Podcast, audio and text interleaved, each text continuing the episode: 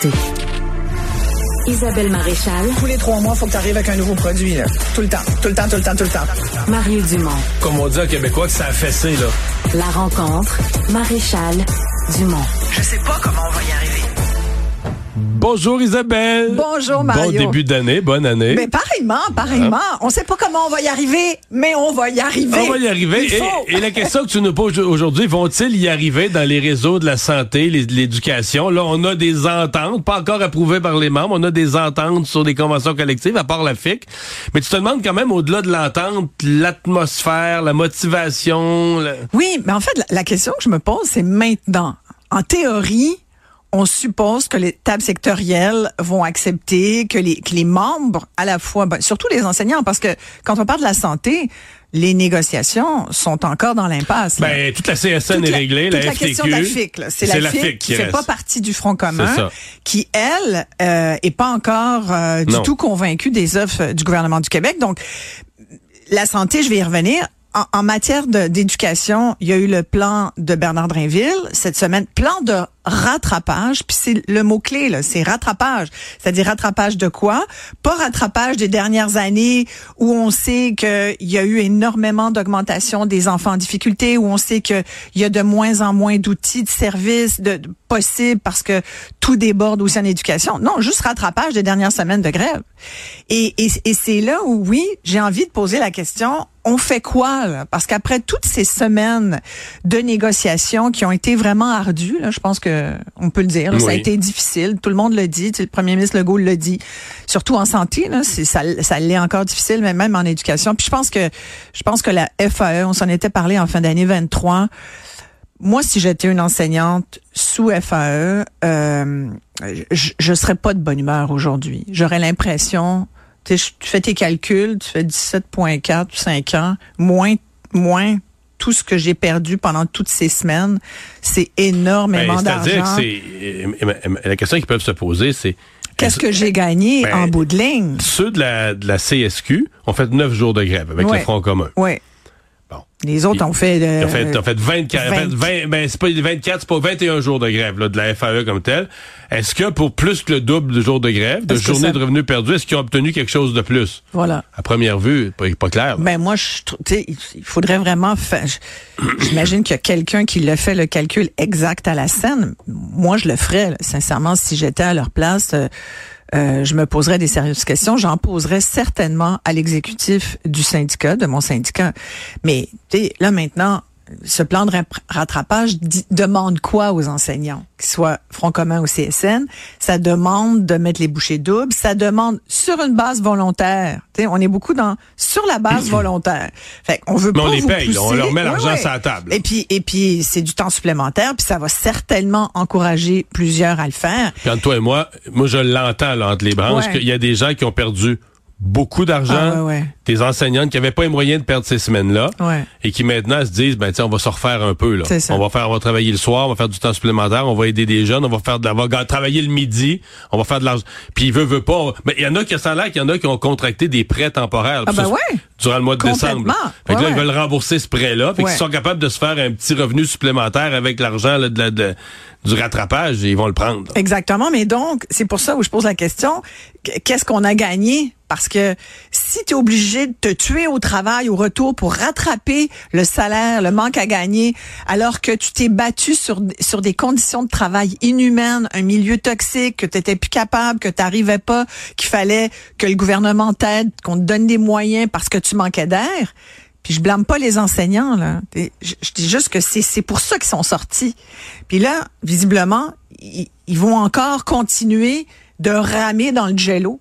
Fait que moi j'ai l'impression qu'ils vont s'épuiser je- On fait quoi? Hmm. Mais Parce dans l'immédiat, on a euh, ouais. réglé quoi Mais dans l'immédiat, Hein? t'as-tu l'impression, j'ai quand même été surpris cette semaine, j'ai eu l'impression qu'il rentrait dans une certaine bonne humeur.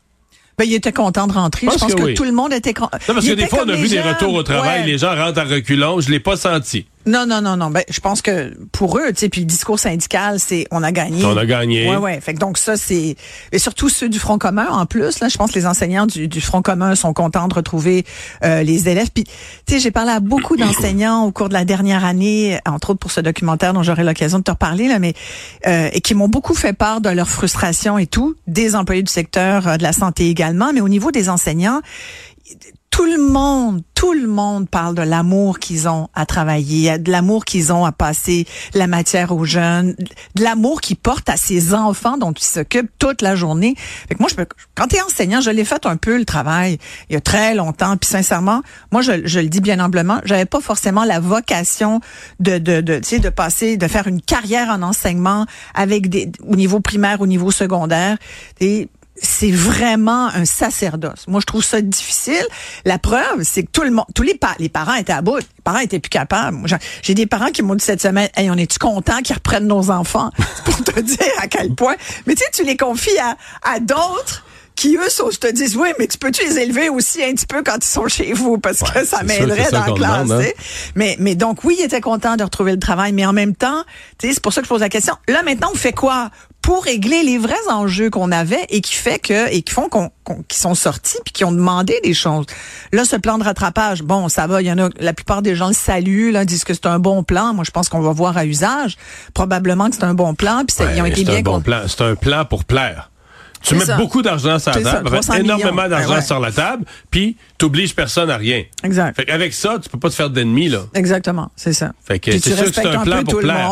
C'est pour ça qu'on dit, on a beaucoup dit là, ces jours-ci que Bernard Drinville, le ministre de l'Éducation, il y avait pas beaucoup de, de pouvoir, qu'il avait le pouvoir de donner de l'argent justement, puis le. Mais parce qu'il peut pas annuler une seule journée pédagogique. Non. ça, ça, tu vois, ça, ça, c'est le seul bout que je me dis. Tu sais, en même temps, on s'attendait à quoi? C'est sûr que si, si les syndicats sortent en faisant la grève, qui, qui retranchent des journées euh, dans le calendrier scolaire, c'est pas pour les reprendre ensuite. Ben, ça pourrait. Mais, des journées pédagogiques. Mais, voilà, sur les journées pédagogiques, sincèrement, je pense qu'on aurait pu faire un effort. Il aurait pu, tu sais, c'est un give and take, là, une négociation.